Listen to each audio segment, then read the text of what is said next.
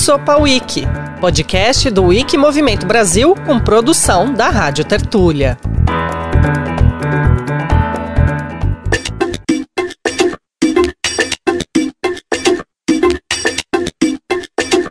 Se quer ir rápido, vá sozinho. Se quer ir longe, vá em grupo. A gente escolheu esse provérbio africano para abrir o nosso segundo episódio da temporada, porque ele tem tudo a ver com o que eu vou falar aqui hoje, sobre a importância do fazer coletivo, de articular projetos. Me diz, se eu te perguntasse o que é articulação, qual a primeira coisa que te vem à cabeça? Hum, na minha vem a imagem de um grupo de pessoas conversando, bolando alguma ideia juntos, em um jogo ou em alguma competição. Quando a gente busca articulação no dicionário, encontramos que o significado de que é uma ação ou efeito de unir e juntar. E por que, que eu estou falando disso? Porque articulação é a palavra-chave deste episódio articulação para ampliar o conhecimento livre, trabalhar juntos em projetos com esse objetivo em comum. Num trabalho de organizar infraestruturas, construir infraestruturas, imaginar formas como a sociedade pode construir espaços com uma governança compartilhada, com uma governança aberta, né, participativa, para ampliar o acesso ao conhecimento que tem sido tão capturado, né, por corporações, por grandes plataformas. Então acho que esses projetos são uma outra forma de imaginar como que o conhecimento pode circular, né? Essa é a Fernanda Campanucci, diretora executiva da Open Knowledge Brasil de São Paulo. Ela é uma das pessoas com quem eu conversei para falar sobre projetos que utilizam e desenvolvem ferramentas para promover o conhecimento livre. Assim como a Fernanda, de norte a sul do país, existem muitas pessoas à frente de iniciativas autônomas que compartilham desse mesmo objetivo. Uma rede mesmo. E quem também atua nessa rede é o Arthur Correia, lá do Rio Grande do Sul.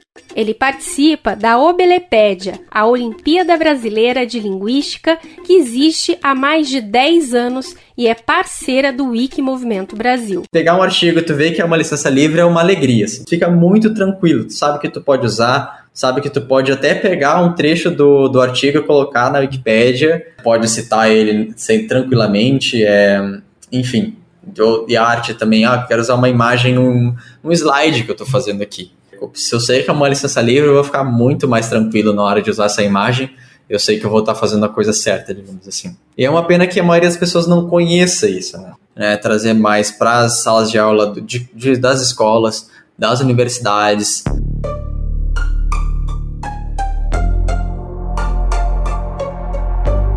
Hoje vamos te apresentar projetos parceiros do Wiki Movimento Brasil e outras iniciativas que querem ampliar, qualificar e diversificar esse conteúdo produzido por meio dos projetos da Wikimedia. Mas como fazer isso com realidades tão distintas aqui no nosso país imenso? É por isso que eu também conversei com o Jader Gama, diretamente do Pará. Lá ele atua no movimento Plantaformas essa é uma plataforma de participação digital que tem a presença de nove estados da Amazônia. Conheci a Wikimedia, que me abriu a possibilidade de estar utilizando uma plataforma que é uma comunidade livre, que é um software livre, que se organiza de uma maneira horizontal, de uma maneira que possibilita a participação das pessoas, é, oportunizando que se qualifique uma informação e acabou materializando parte desse pensamento que nós temos, que é de mudar o paradigma da trilha tecnológica da extração natural para uma trilha de uma, uma trilha tecnológica baseada na coleta de dados que fortaleça o conhecimento ancestral Eu sou Nelise Moreira e neste segundo episódio da temporada você vem comigo conhecer mais da Fernanda, do Arthur, do Jader e de experiência em defesa do conhecimento livre. Eu vou te contar histórias que impactam a nossa vida, mesmo que a gente não saiba. O Sopa Wiki é uma iniciativa do Wiki Movimento Brasil, também conhecido como WMB, que é uma associação sem fins lucrativos afiliada à Fundação Wikimedia O WMB reúne editores voluntários e atua para ampliar, qualificar e diversificar o conteúdo e a comunidade nos projetos da Wikimedia no Brasil e também apoia o trabalho de organizações sociais nesse ecossistema. Então, bora lá! Quem sabe até você aí não se inspira para somar com essas iniciativas.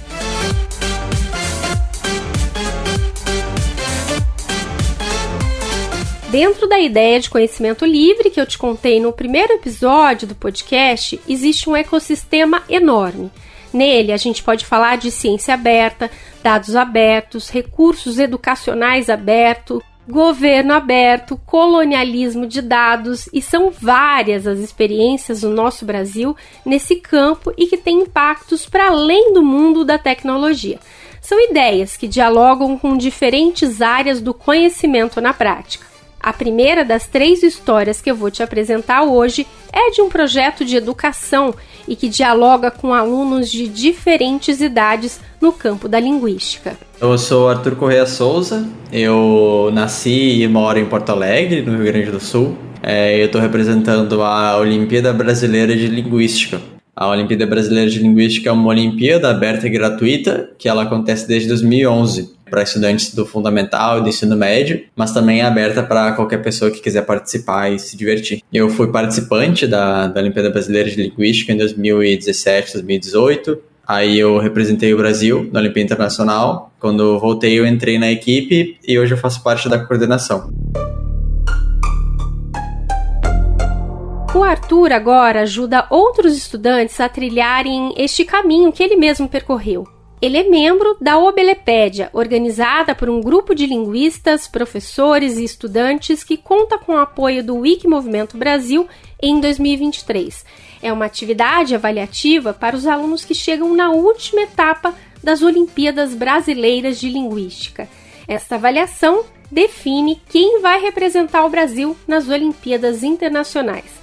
Além disso, a Obelepédia contribui para a formação desses jovens que estão no ensino médio e também na produção e acesso desse conhecimento que depois fica disponível para todas as pessoas via internet. A participação na Obelepédia é individual e gratuita. É uma atividade em que os nossos alunos eles constroem um artigo enciclopédico de alguma língua do mundo, né? Na Wikipédia lusófono. Então a gente dá uma lista de línguas e referências para eles, eles escolhem uma língua e aí constroem em duas semanas um artigo sobre essa língua para a Wikipédia, envolvendo todos os aspectos da língua que seja possível, assim, deles trabalharem. Então, vamos falar sobre a fonética, que são os sons da língua. Essa língua tem uma ortografia própria? Como é que é a gramática dessa língua? Quais são os pronomes? Quais são os substantivos? Como é que é a conjugação de verbos? História também da língua, tipo, como é que começou o processo de documentar essa língua? Quando que foram produzidas as primeiras gramáticas, os primeiros dicionários? É um trabalho bem intenso, assim, e basicamente, nesse, nesse momento, eles conseguem produzir uma base teórica para auxiliar eles no restante da Olimpíada. Então, pensa aí em qualquer língua do mundo. Bom, eu aqui já pensei nas várias línguas dos povos indígenas do Brasil.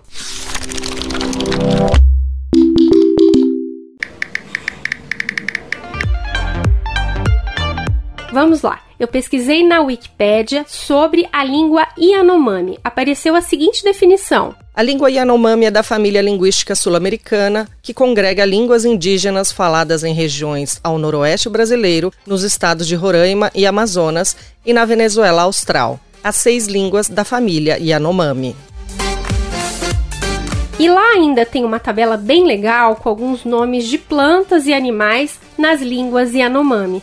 Vai depois lá na página descobrir como se escreve onça, buriti ou jacaré em cada uma dessas línguas. É um universo de possibilidades, como conta Arthur. Então agora a gente tem um conhecimento sobre diversas línguas do mundo todo, línguas indígenas da América, línguas indígenas do Brasil, línguas indígenas de diversos outros lugares. Então agora a gente tem aí um acesso ao conhecimento linguístico em português, referenciado, que está bem feito, né, que está bem explicado. Então, se tu quiser aprender sobre qualquer língua que exista no mundo, dá uma olhadinha na Wikipédia, talvez o artigo dessa língua passou pela Belepédia.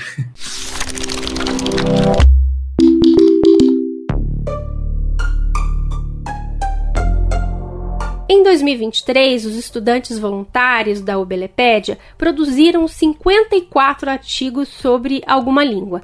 E o Arthur explicou que os estudantes não aprendem apenas linguística, mas também sobre a Wikipédia, sobre o uso de licenças livres e do conhecimento livre.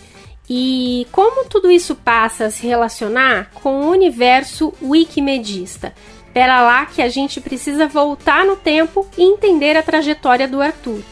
O Arthur é estudante de licenciatura em matemática na Universidade Federal do Rio Grande do Sul. Mas não foi o mundo acadêmico que o estimulou a entrar nesse universo do conhecimento livre.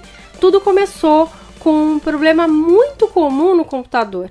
Sabe quando ele demora para inicializar? Pois é. Minha jornada nesse mundo começou com, com o Linux. Eu lembro que eu tinha um notebook que ele demorava muito para ligar, muito para desligar, tava tudo errado assim, com o Windows. E aí um amigo meu me falou para instalar o Linux, e aí eu instalei. E aí eu fui, o que, que é esse negócio? Ah, é software livre. Ah, beleza, licenças. Nossa, licenças livres. Mas é só para software que tem isso? Não, tem para conhecimento também, tem para arte, aí Creative Commons. Aí tu vai descendo no, uh, no furacão, assim, vai cada vez se aprofundando mais e nunca mais para, né? Hoje, o Arthur tenta priorizar o uso de licenças livres em qualquer área da vida, como, por exemplo, colocar um software livre no computador. Lembra que lá no início do episódio eu falei da palavra articulação? Olha só o poder da comunidade. O Arthur passou a contar com o Wiki Movimento Brasil por conta de um encontro que ele participou lá em 2022 no Wikicon, uma conferência anual realizada pela comunidade wikimedista brasileira.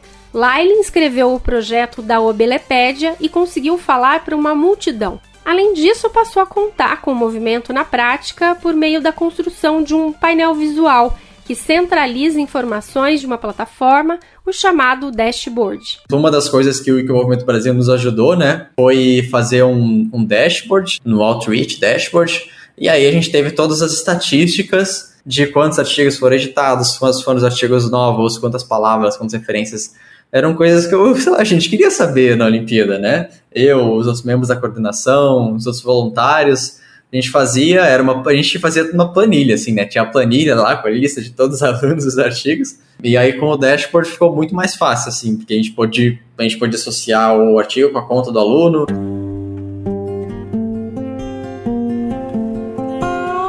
Geralmente esses papos de tecnologia parece que é só de quem está na cidade, certo? Errado! Vem comigo conhecer a segunda história de hoje. Eu conversei também por videochamada com o Jader, que é um ativista do conhecimento livre que falou de lá do Pará, na região da Foz do Rio Amazonas. Meu nome é Jader Gama, eu sou mocorongo, nasci ali no encontro dos rios Tapajós e Amazonas, bem no coração da Amazônia. Eu faço parte de um grupo de trabalho e pesquisa denominado Cosmotécnicas Amazônicas, e eu sou um professor pesquisador da Fundação Escola Bosque, é, que é ligada à Prefeitura de Belém. Eu também faço parte é, de um projeto chamado Plantaformas, e eu sou um ativista é, do movimento Wikilobres Pará.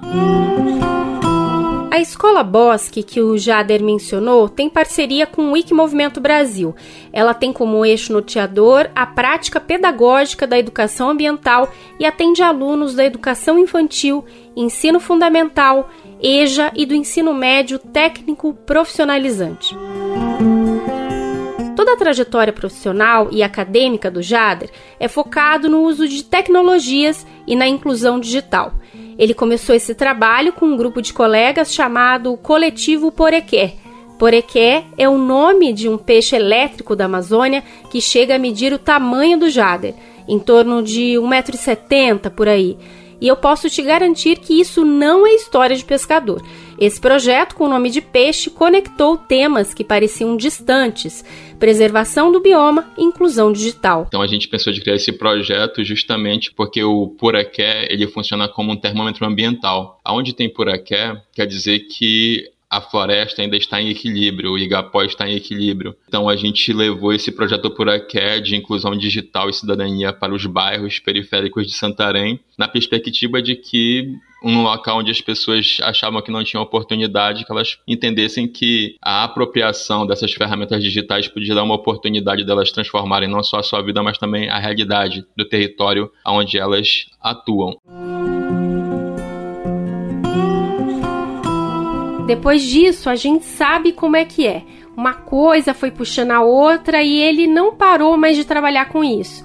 Nesse caminho, ele foi atuar no Ministério da Cultura com a reapropriação técnica digital nos quilombos, aldeias indígenas e comunidades ribeirinhas da Amazônia, e também pesquisou sobre o tema no mundo acadêmico.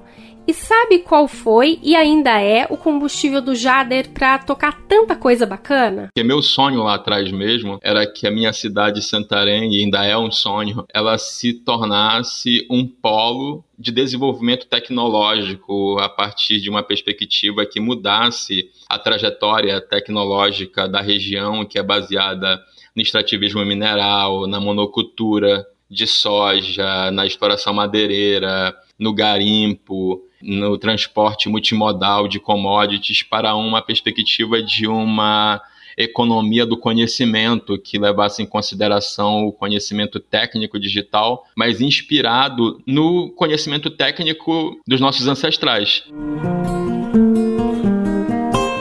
a Wikipédia, cosmovisão é a visão de mundo com um conjunto ordenado de valores, crenças, impressões, sentimentos e concepções de natureza intuitiva anteriores à reflexão a respeito da época ou do mundo em que se vive. Em outras palavras, é a orientação cognitiva fundamental de um indivíduo, de uma coletividade ou de toda uma sociedade. Jader explica que os grupos dos projetos que ele lidera passou a considerar essa cosmovisão dos povos da floresta e a partir daí passaram a adotar a chamada cosmotécnica, que busca entender uma visão entre a tecnologia e a cultura. A cosmotécnica amazônica, ela começa a utilizar, a se reapropriar e a desenvolver metodologias e ferramentas livres para que a gente possa cultivar um território digital no qual a gente tenha soberania sobre os nossos dados onde nós tenhamos autonomia tecnológica, aonde a gente possa pensar uma outra forma de utilizar os dados, é, não só de uma maneira de capturar os dados do território e os dados das pessoas, mas coletar os dados a favor das pessoas e a favor do território. E nesse sentido surgiu o projeto Wikiloves Pará. Ele foi idealizado pelo grupo de usuários Wiki Movimento Brasil, com o apoio da Fundação Wikimedia para melhorar a qualidade das informações e a subrepresentação sobre o segundo maior estado brasileiro. A iniciativa tem a duração de um ano de estímulo à produção de conteúdo que possa dar visibilidade à diversidade ambiental, cultural e social do Pará nos projetos Wikimedia.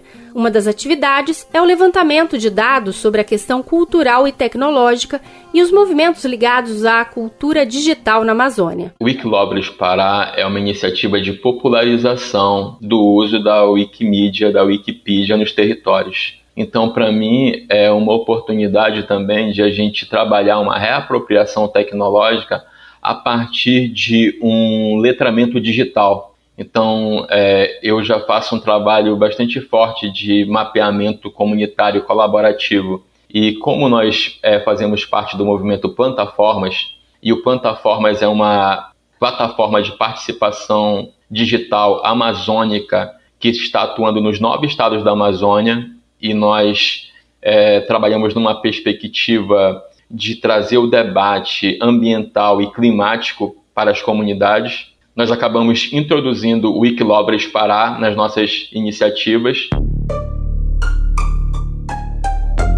E lá do Pará, agora você vai comigo para São Paulo, onde eu conversei com quem manja muito de tudo isso que estamos falando. Eu sou Fernanda Campanhucci, sou diretora executiva da Open Knowledge Brasil, doutoranda em administração pública na Fundação Getúlio Vargas. Bem, eu atuo há uns 10 anos, um pouco mais já, nessa área principalmente de transparência, dados abertos. E na Open Knowledge Brasil, que a gente também pode chamar de Rede pelo Conhecimento Livre, eu atuo há quatro anos. A Open Knowledge é uma rede internacional que tem ações em várias frentes, entre elas as tecnologias livres e open source, que quer dizer um código aberto em português. Ela atua em rede junto a outras organizações para defender políticas que promovam mais transparência governamental e uma governança mais democrática. Todas as frentes da entidade têm projetos com bastante sinergia com os projetos Wikimedia, como a Wikipédia, por exemplo. Eu perguntei para Fernanda durante a entrevista via chamada sobre o crescimento de projetos de conhecimento livre no Brasil. E ela começou a conversa falando sobre um conceito fundamental para entender esse cenário.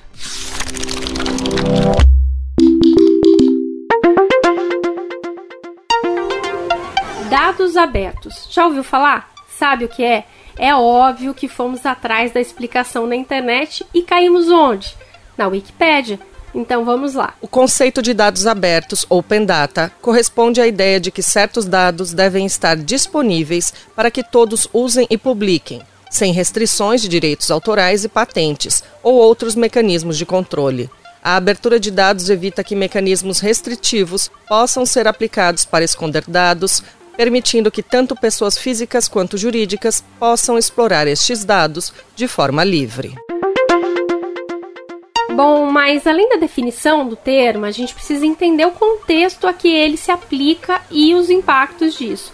E é a Fernanda mesmo quem explica. Dados abertos não deixa de ser um tipo de conhecimento. A gente pode entender a própria produção de dados é, seja pelos governos, seja pela sociedade, por empresas, setor privado, enfim, na pesquisa, os dados eles são uma forma de registrar a realidade, né? Registrar o mundo. Então, quando alguém decide coletar dados e organizar uma base de dados, ela está registrando uma visão de mundo, né? E ao mesmo tempo, esses dados por si, eles não são o conhecimento, a informação, né? Você também pode entender eles como ponto de partida para a produção de conhecimento.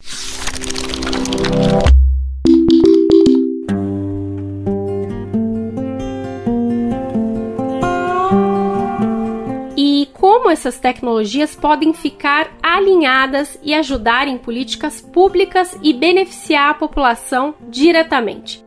Imagina só, um simples aplicativo pode ajudar, por exemplo, nos seus deslocamentos nas grandes cidades.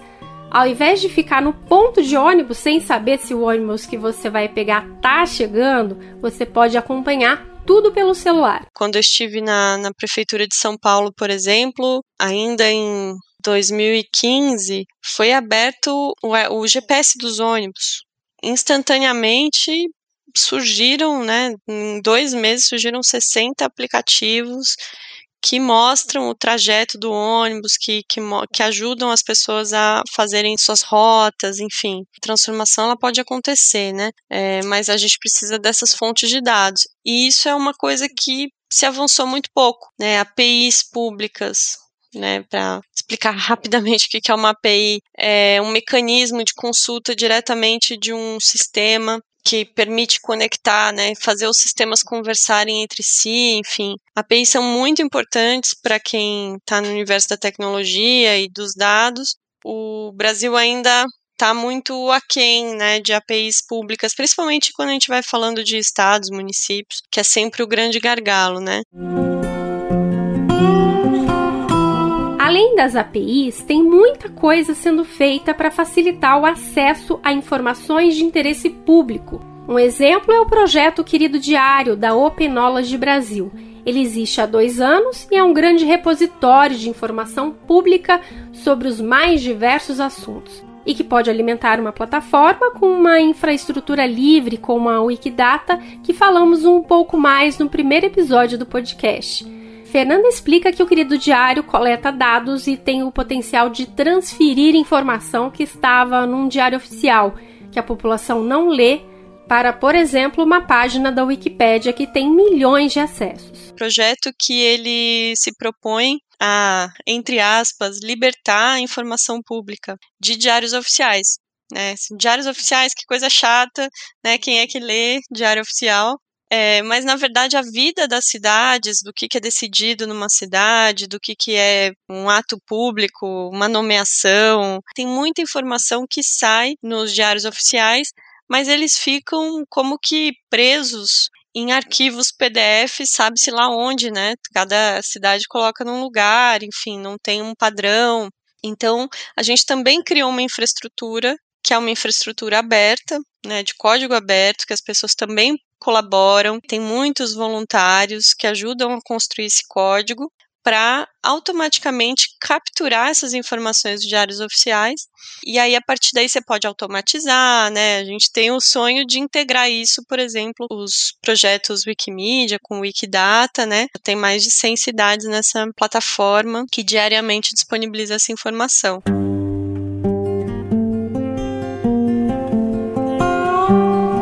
Wiki Movimento Brasil está junto também no CODA Amazônia, que é um espaço de troca de conhecimentos.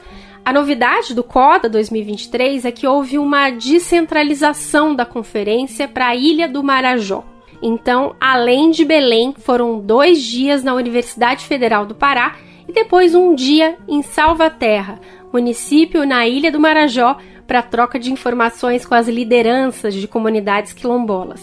O Wiki Movimento Brasil participou do CODA Amazônia com projetos da Wikipédia contra a desinformação, como usar a enciclopédia livre e o seu banco de dados para incluir conhecimentos subrepresentados na internet, discutir a oferta informativa local e como organizar essas fontes de informação localmente. Entre os temas né, que a gente tratou ali, investigação de crimes ambientais com uso de dados, de queimadas, discussões também em painéis sobre extrativismo de dados, colonialismo de dados, questão de inteligência artificial, enfim, temas candentes aí no debate público que foram importantes e a gente decidiu fazer a segunda edição também em Belém, e aí, além desses parceiros que eu já mencionei, se somou também o Wiki Movimento Brasil, né, que esse ano está com o Wiki Loves Pará, então foi perfeito esse casamento. E quais são os desafios para fortalecer essa rede de conhecimento livre e o que, que muda para o usuário que está lá na ponta, consumindo informações pela internet? Na opinião da Fernanda, para o avanço da rede, um dos desafios é a conectividade e a comunicação, que se torna uma barreira para a participação de populações que moram em locais mais distantes e que não têm condições para acessar a internet. Para ela, também é preciso incluir no debate as questões de classe, gênero e raça. Porque a gente sabe que tem essas barreiras ainda de, de, comunicação mesmo e de acesso à internet de qualidade. Isso é uma barreira, né? Porque quando a gente fala de participação, de colaboração em projetos livres, a gente tem um recorte de classe, principalmente, né? Um recorte de um tipo de pessoa que costuma contribuir. Tem um grande desafio de diversidade, né? tanto de acesso a pessoas que têm outras discussões, outras, outras agendas urgentes para lidar e que ainda não estão inseridas né, nessas plataformas e possibilidades pode ser feito para reforçar a importância da integração entre dados e territórios. A Fernanda comentou um conceito bem interessante que é o colonialismo de dados. Tanto o colonialismo de dados quanto o extrativismo de dados, né? Se a gente pensar essa mesma relação que a gente tem de pessoas, empresas, países explorarem o território, extraírem riquezas, e agora a gente pode fazer essa analogia, né, com toda a história do colonialismo, de, de uma violência, né, de uma expropriação de conhecimento com os dados que são tecnologias que capturam dados, que a revelia, né, do, o seu conhecimento das pessoas para explorar, para extrair receitas. Então, é uma forma de se apropriar do, do conhecimento, se apropriar de dados. É uma nova manifestação do colonialismo. O Jader também usou esse mesmo termo de colonialismo durante a entrevista. Ele disse que para romper essa barreira é imprescindível ter uma soberania digital nos territórios como ele trabalha e vive lá na Amazônia. Então, se a gente for ver, a gente tem pouquíssima informação é, qualificada dentro da Wikipedia em relação ao nosso território. Então, a gente vê uma camada de letramento digital, de apropriação de uma ferramenta livre, a gente vê uma camada de desalienação técnica, no sentido da gente entender o que é uma plataforma livre, o que é uma corporação capturando dados, no sentido da gente criar uma comunidade de pessoas interessadas em construir, em cultivar esse conhecimento nesse território digital. Há muitas batalhas que vêm sendo travadas por trás dos computadores e o Wiki Movimento Brasil está envolvido de norte ao sul do Brasil para que essas iniciativas avancem cada vez mais. Os desafios são enormes, mas quando caminhamos acompanhados de outros projetos, como os que foram apresentados aqui, podemos chegar mais longe, como já nos lembrou o provérbio africano que abriu este nosso episódio. Aliás, ele está listado no Wikiquote, o dicionário de citações da Wiki. Se você ainda não conhece essa coletânea, é só clicar no link na descrição deste episódio na sua plataforma de áudio. E que tal participar de alguma dessas iniciativas e contribuir para que na internet tenham textos de acordo com o seu território? Para começar, é muito simples. Basta ter um cadastro na Wikipédia e de lá você escreve sobre uma festa tradicional aí da sua cidade, um termo cultural que é bem característico de onde você mora.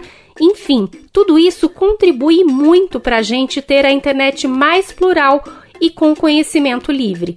E para saber mais sobre esses projetos que eu te apresentei hoje, acesse os links na descrição no seu tocador de podcast. Você ouviu o segundo episódio do podcast Sopa Wiki, uma iniciativa do Wiki Movimento Brasil. Esta primeira temporada tem cinco episódios produzidos pela Rádio Tertúlia. Se você gostou desse podcast, faz uma avaliação no seu tocador de áudio em forma de nota ou comentário para que a gente consiga alcançar mais pessoas. Também vale compartilhar o link do episódio com amigos que você sabe que vão gostar do assunto.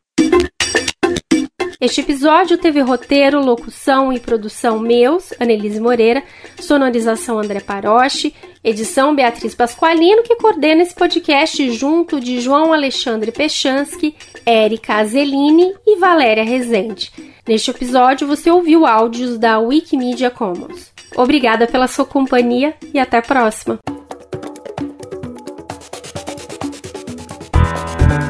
Sopa Wiki podcast do Wiki Movimento Brasil com produção da Rádio Tertúlia.